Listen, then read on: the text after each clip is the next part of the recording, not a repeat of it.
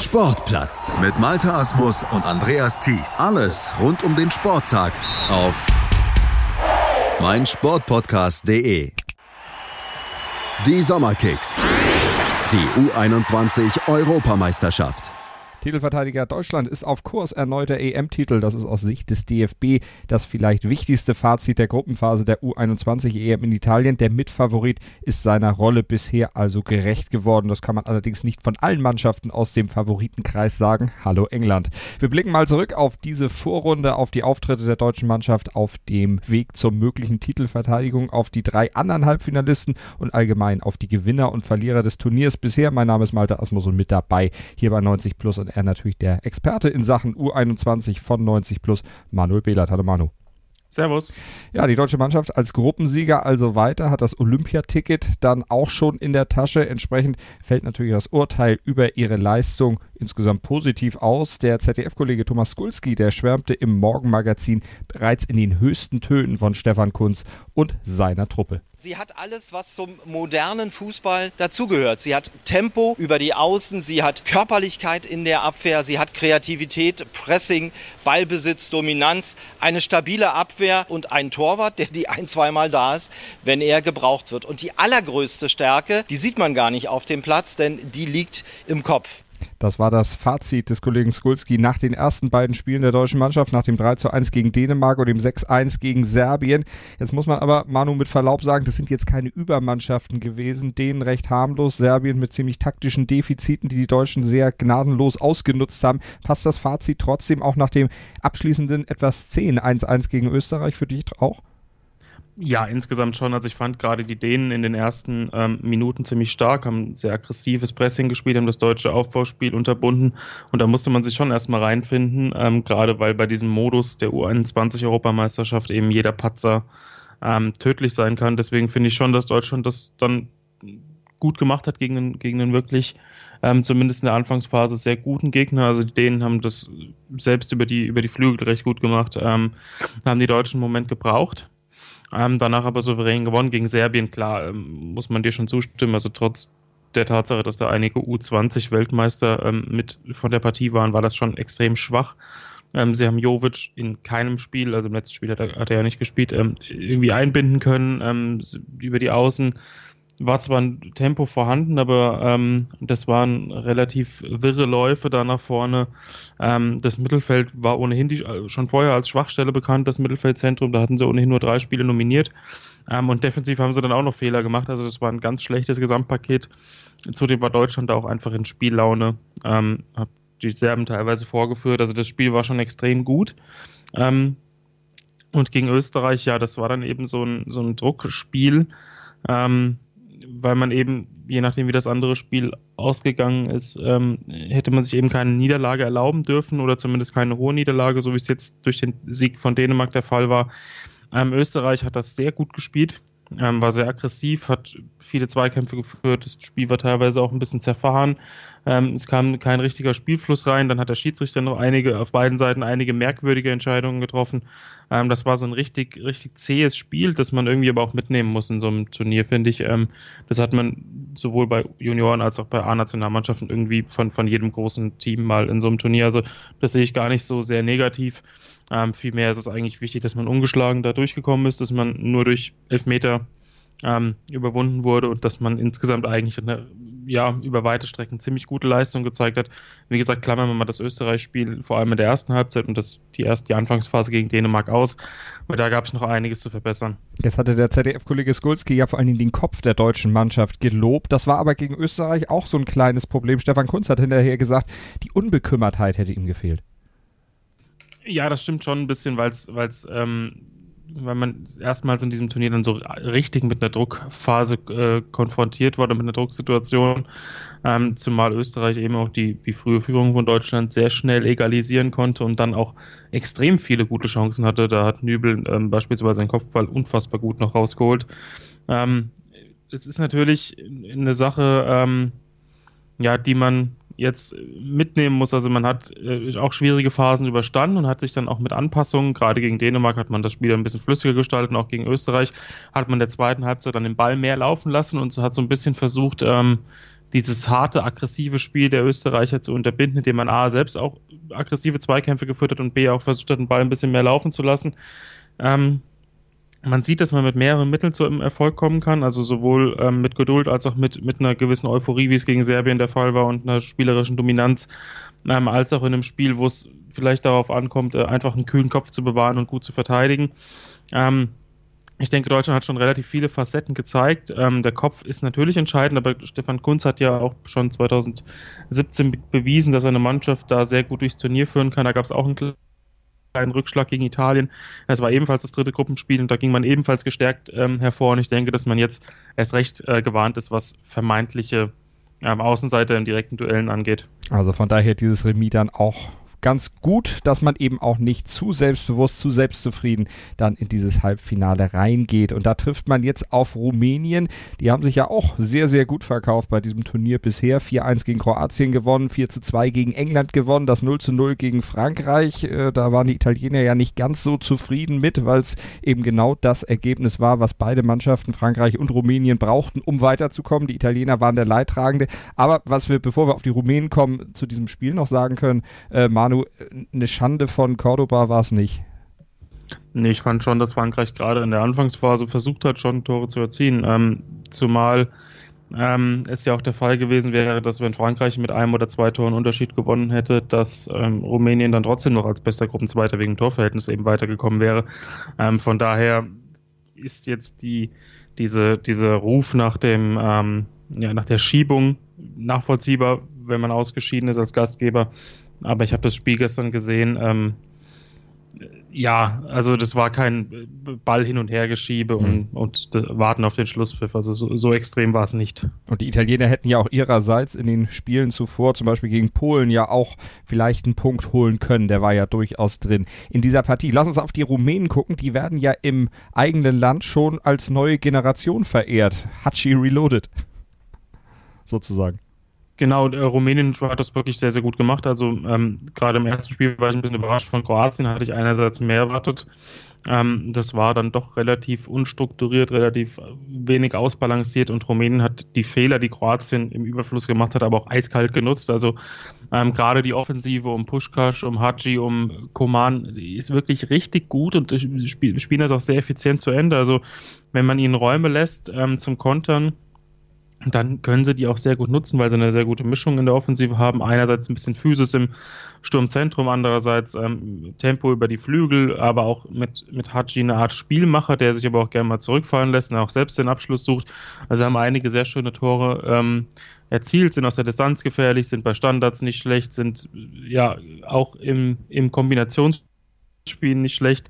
Ähm, das ist eine sehr interessante Truppe und das sollte jetzt mal abgesehen davon, dass Deutschland aufgrund der Auftritte ähm, und gerade aufgrund auch der vollkommen fulminanten Schlussphase gegen England, als, als es zur 75.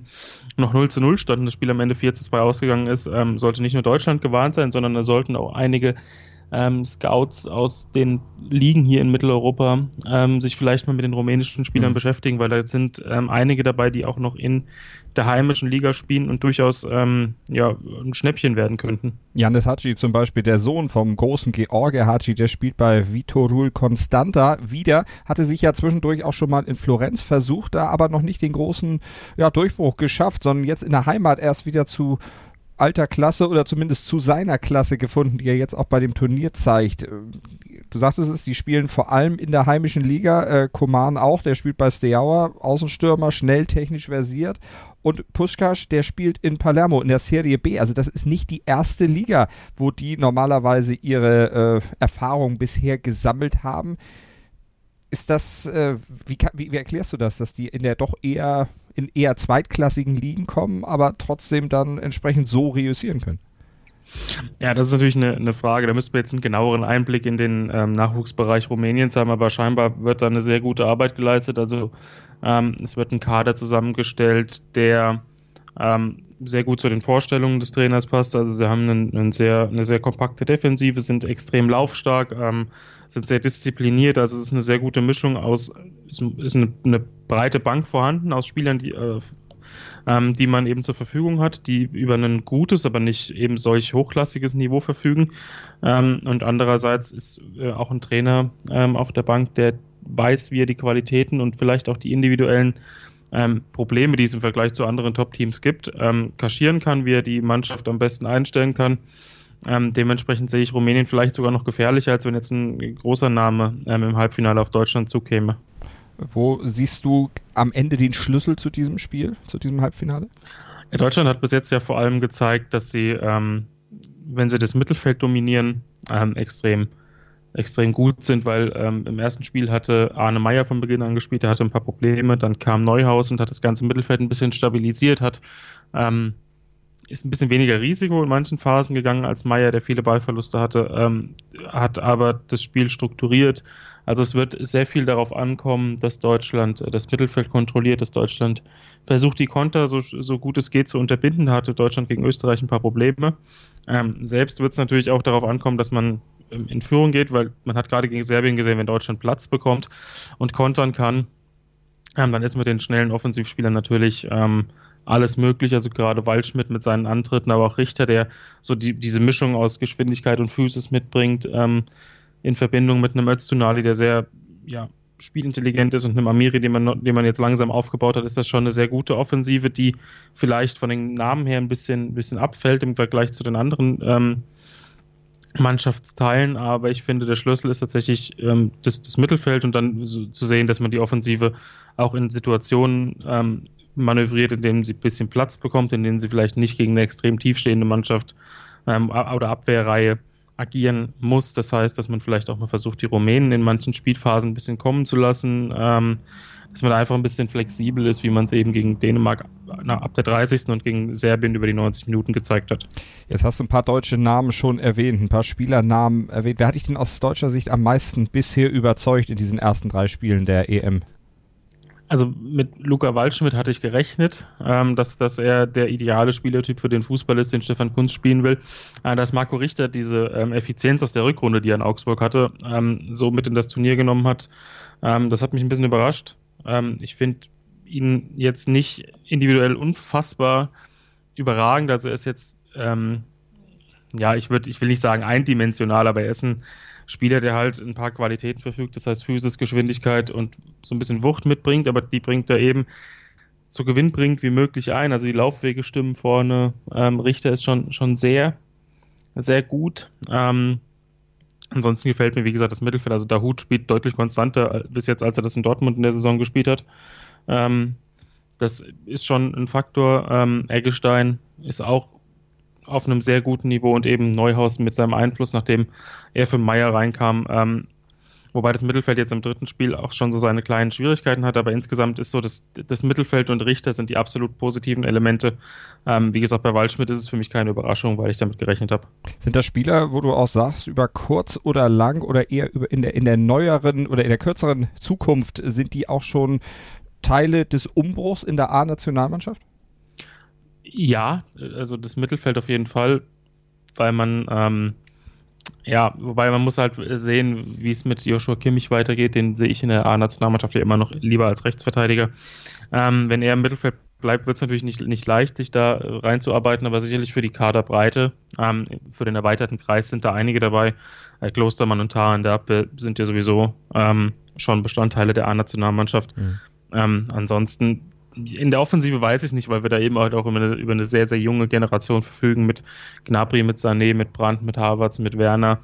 Äh, da reinzukommen wird nicht leicht, da sehe ich im Moment keinen, der es jetzt kurzfristig schaffen könnte.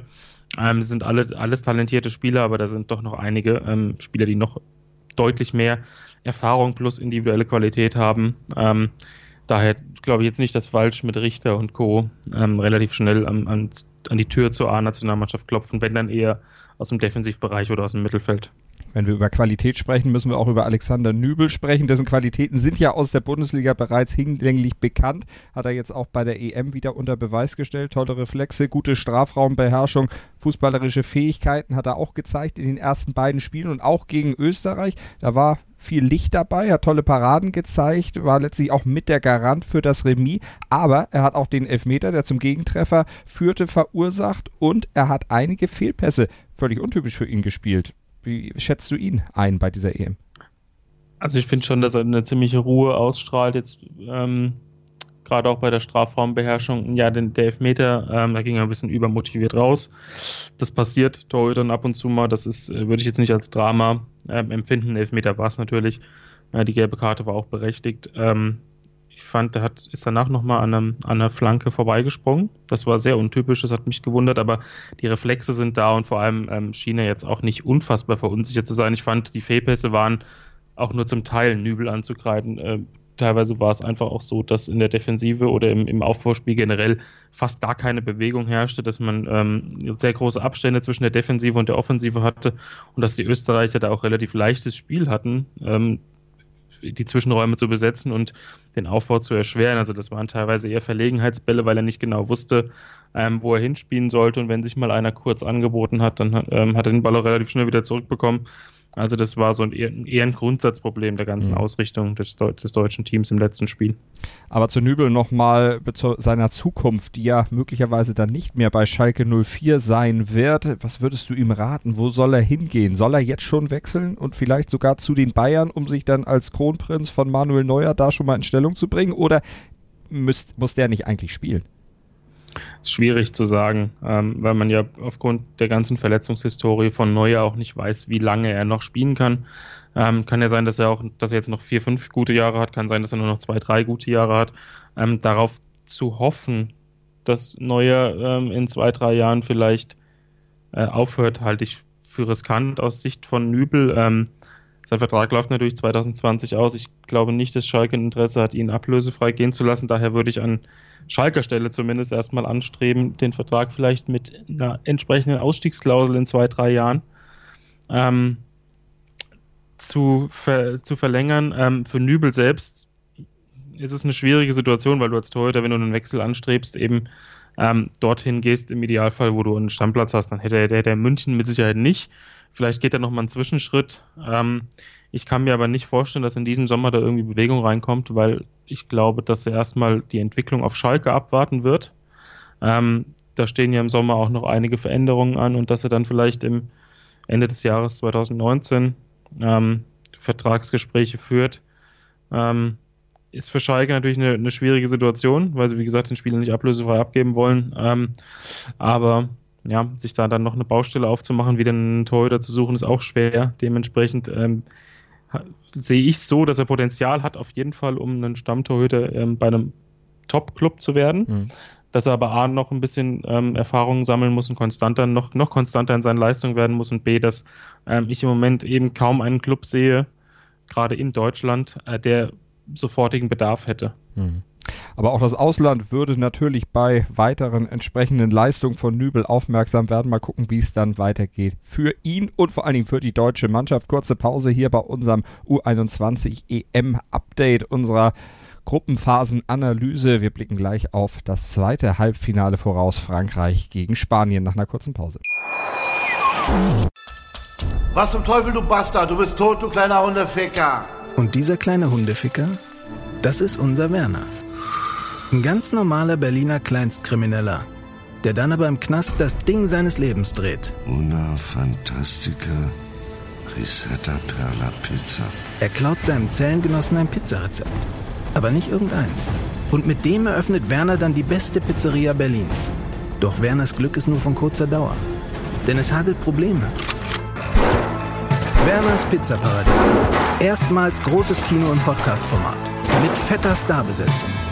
Alina But, Kida Ramadan, Edin Hasanovic, Oliver Koritke, Ralf Richter, Ben Becker, Winfried Glatzeder, Anna Schmidt und viele mehr.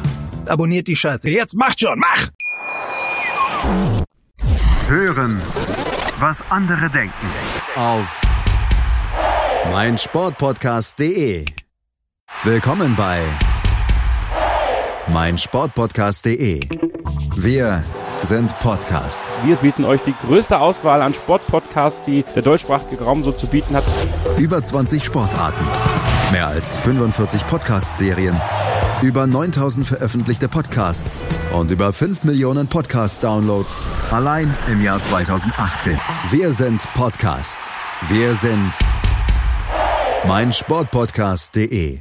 Wir schauen zurück auf die Gruppenphase, auf den Beginn der U21 EM in Italien und schauen auch gleich mal voraus auf das nächste Halbfinale, auf das zweite Halbfinale zwischen Frankreich und Spanien. Bei mir ist Manuel Behlert von 90 Plus. Manu, Frankreich und Spanien, die haben sich durchgesetzt. Spanien als Gruppensieger in der Gruppe A zunächst gegen Italien mit 1 zu 3 verloren, dann aber zurückgeschlagen. 2 zu 1 gegen Belgien gewonnen, Polen mit 5 zu 0 abgefertigt und die Franzosen, die waren als bester Zweiter dann in dieses Halbfinale vorgestoßen. England mit 2 zu 1 geschlagen, 1 zu 0 gegen Kroatien gewonnen und zum Abschluss den letzten benötigten Punkt dann gegen Rumänien geholt beim 0 zu 0 gestern. Die Franzosen äh, effizient. Ja, ähm, ich finde sie nicht absolut beeindruckend. Ähm, ich habe die Spiele allesamt gesehen.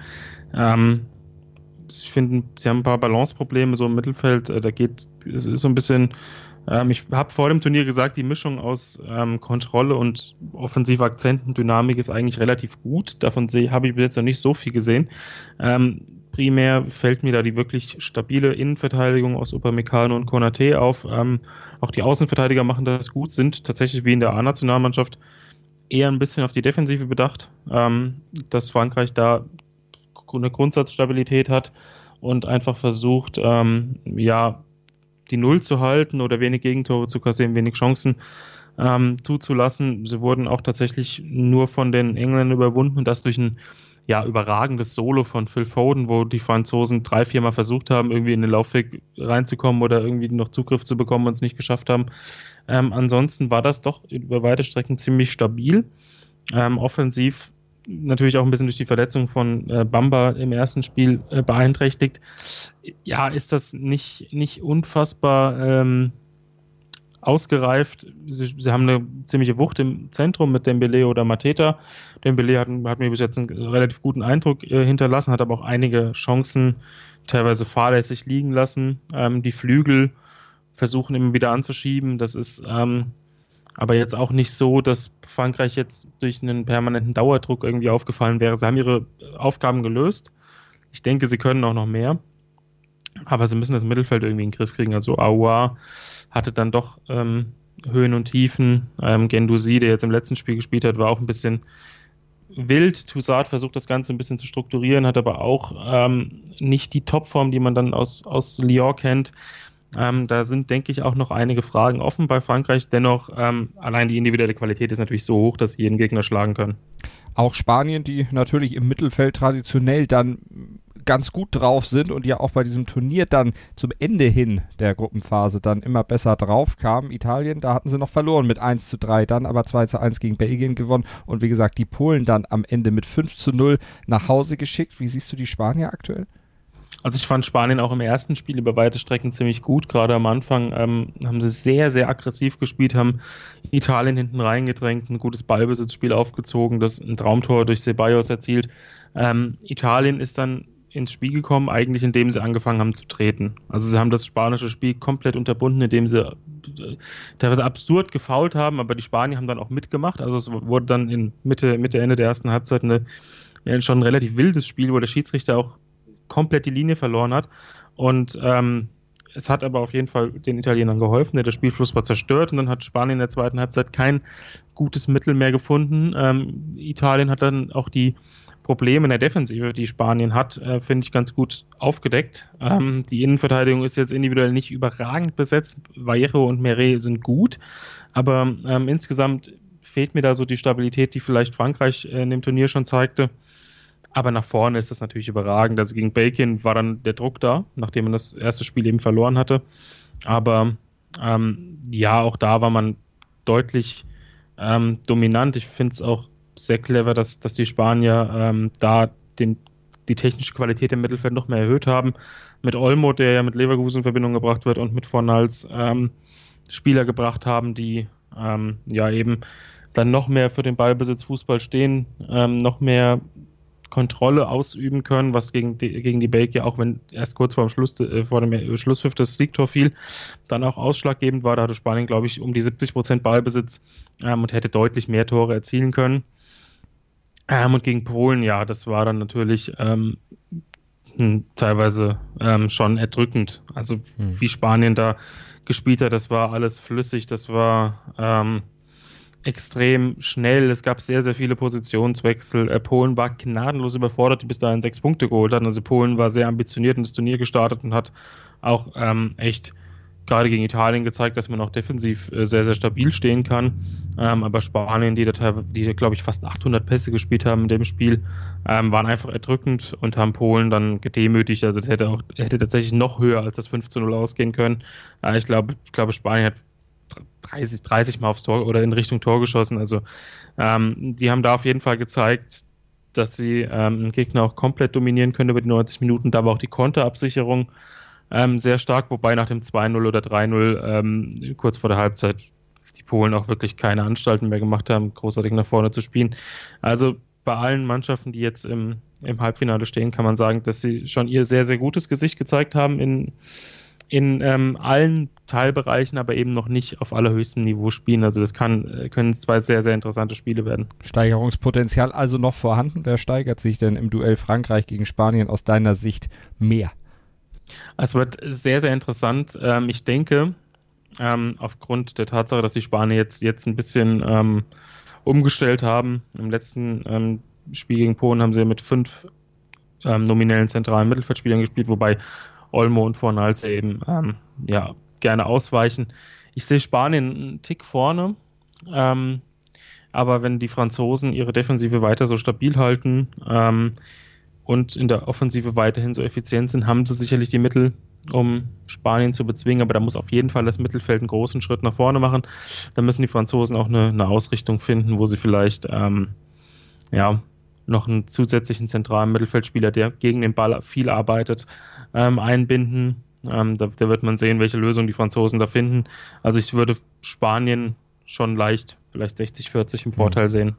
Also mal gucken, wie das Halbfinale dann ausgehen wird. Die vier Halbfinalisten auf jeden Fall natürlich die aktuellen Gewinner dieses Turniers, das, die Gewinner der Gruppenphase. Und wo Gewinner sind, sind natürlich auch Enttäuschte. Die größte Enttäuschung oder eine Enttäuschung hattest du ja schon genannt, das waren die Serben, weil mit den Namen, die da im Kader stehen, müsste eigentlich auch ein bisschen mehr rauskommen. Eine andere Enttäuschung, England. Die haben im Jugendfußball in den letzten Jahren ja sich eigentlich zu einer richtigen Macht entwickelt. 2017, vor zwei Jahren, von U17 bis U19 alle Weltmeistertitel auf sich vereinigt, oder bis U20 sogar. Nur bei der U21 dann ins Halbfinale in Anführungsstrichen nur gekommen, aber auch da in der Spitze, in der europäischen, in der Weltspitze mit dabei. In diesem Jahr nicht mal die Vorrunde überstanden. Was ist da los? Ja, ähm, schon als wir vor dem Turnier über die Engländer gesprochen haben, haben wir die herausragende Offensive ähm, besprochen die hat sich auch gezeigt. Also gerade gegen, gegen Frankreich in der Anfangsphase hat England sehr gut gespielt, ähm, hat auch im Mittelfeld ähm, sehr gut dagegen gehalten gegen die Franzosen, aber die Defensive war im Endeffekt einfach zu anfällig. Ähm, da fehlen auch so ein bisschen die großen Namen. Gegen Frankreich fing es ja eigentlich auch relativ gut an. Also wie gesagt, die erste Halbzeit war recht stabil. Ähm, dann hat Foden das Traumtor erzielt. Ähm, die gelb-rote Karte, oder das war, glaube ich, glattrot sogar im ersten Spiel, ähm, hat England dann so ein bisschen das, ähm, ja, den Rhythmus genommen. Frankreich kam immer besser ins Spiel. Die zwei späten Tore der Franzosen waren dann so der Knackpunkt für England. Ähm, gegen Rumänien hat man dann wirklich lange nicht so wirklich zum, zum eigenen Spiel gefunden, hat die Offensive ähm, ja auch nicht so richtig ins Spiel bekommen. Es war teilweise zäh, bis es dann zu, zur fulminanten Schlussphase kam. Ähm, ich fand auch oder ich finde auch innerhalb der Mannschaft gab es Entwicklungen, die jetzt nicht so ideal waren. Also dass Phil Foden dann komplett raus war, beziehungsweise im zweiten Spiel nur noch eingewechselt wurde, ähm, fand, fand ich auch ein bisschen merkwürdig. So angeschlagen war er nämlich nicht.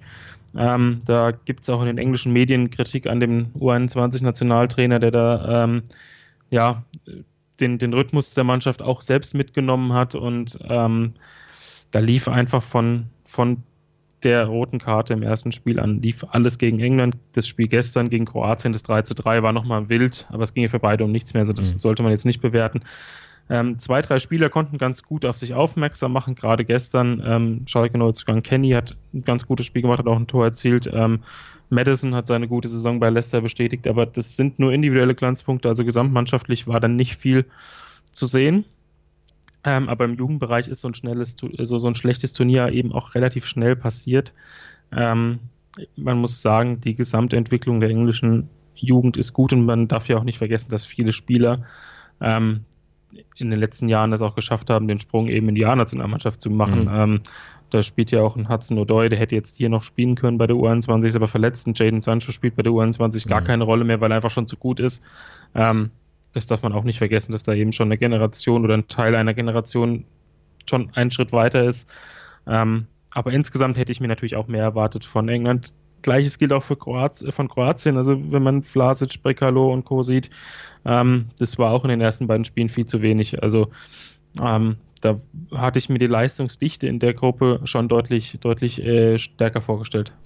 Italien auch nach dem 3 zu 1 gegen Spanien, obwohl du da ja gesagt hattest, die Spanier über weite Strecken da eigentlich schon besser, die Italiener dann mit ihren eigenen Tugenden aktiv, aber für den Gastgeber natürlich eine Enttäuschung, die Gruppenphase nicht zu überstehen.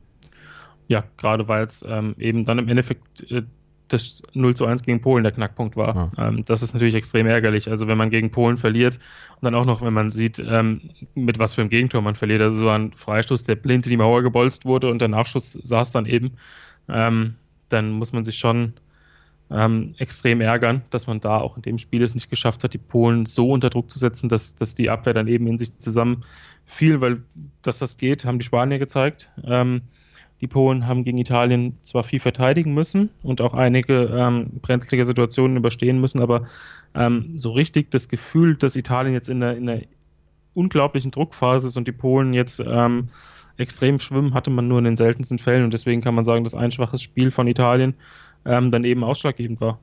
Und das ist ja dann auch in dem Modus sehr leicht zu, wo dann eben nur sehr wenige durchkommen in dieses Halbfinale nur die drei Gruppensieger und der beste Gruppenzweite. Also die U21 EM geht jetzt in die entscheidende Phase mit den Halbfinalspielen Deutschland gegen Rumänien und Frankreich gegen Spanien. Wir halten euch natürlich auf dem Laufenden über dieses Turnier, werden weiter dranbleiben und euch natürlich nach dem Turnier dann auch die Erkenntnisse der Finalrunden dann näher bringen. Hier bei 90 Plus und R auf mein Sportpodcast.de. Alles weitere lest ihr natürlich gerne auch nach bei 90 Plus bei Manuel Behlert. Der hat da noch ein bisschen was im Köcher. Da gibt es noch einiges und wir werden dann, wie gesagt, auch als Podcast drüber sprechen, über die U21 EM. Manu, vielen Dank. Gerne. Sportplatz mit Malta Asmus und Andreas Thies. Alles rund um den Sporttag auf meinsportpodcast.de. Die Sommerkicks. Die U21 Europameisterschaft. Wir klingen nicht nur gut, wenn wir direkt am Spielfeldrand stehen. Die Adler Mannheim bleiben der Tabellenführer in der deutschen Eishockeyliga. Oder direkt von der Schanze berichten. Wir haben einen spannenden ersten Durchgang gesehen. Bei den Springern Kamil Stoch führt vor Zielen Bartol. Wir sehen dabei auch noch gut aus. Borgia Sauerland ist offizieller Ausstatter von meinsportpodcast.de. Borgia Sauerland. Berufsbekleidung, Arbeitsschutz und mehr auf borgia-sauerland.de. Ich habe mich natürlich schockverliebt, weil die war wirklich ganz, ganz klein. So begann die Mensch-Hund-Beziehung zwischen Christina und Tierschutzhund Frieda. Und wie es danach, nach dem ersten Moment der Verliebtheit, so weiterging und welche Klippen es danach zu umschiffen galt, das hört ihr in der neuen Ausgabe von Iswas Dog, dem Podcast für harmonische Mensch-Hund-Beziehungen. Iswas Dog? Mit Malte Asmus. Überall, wo es Podcasts gibt.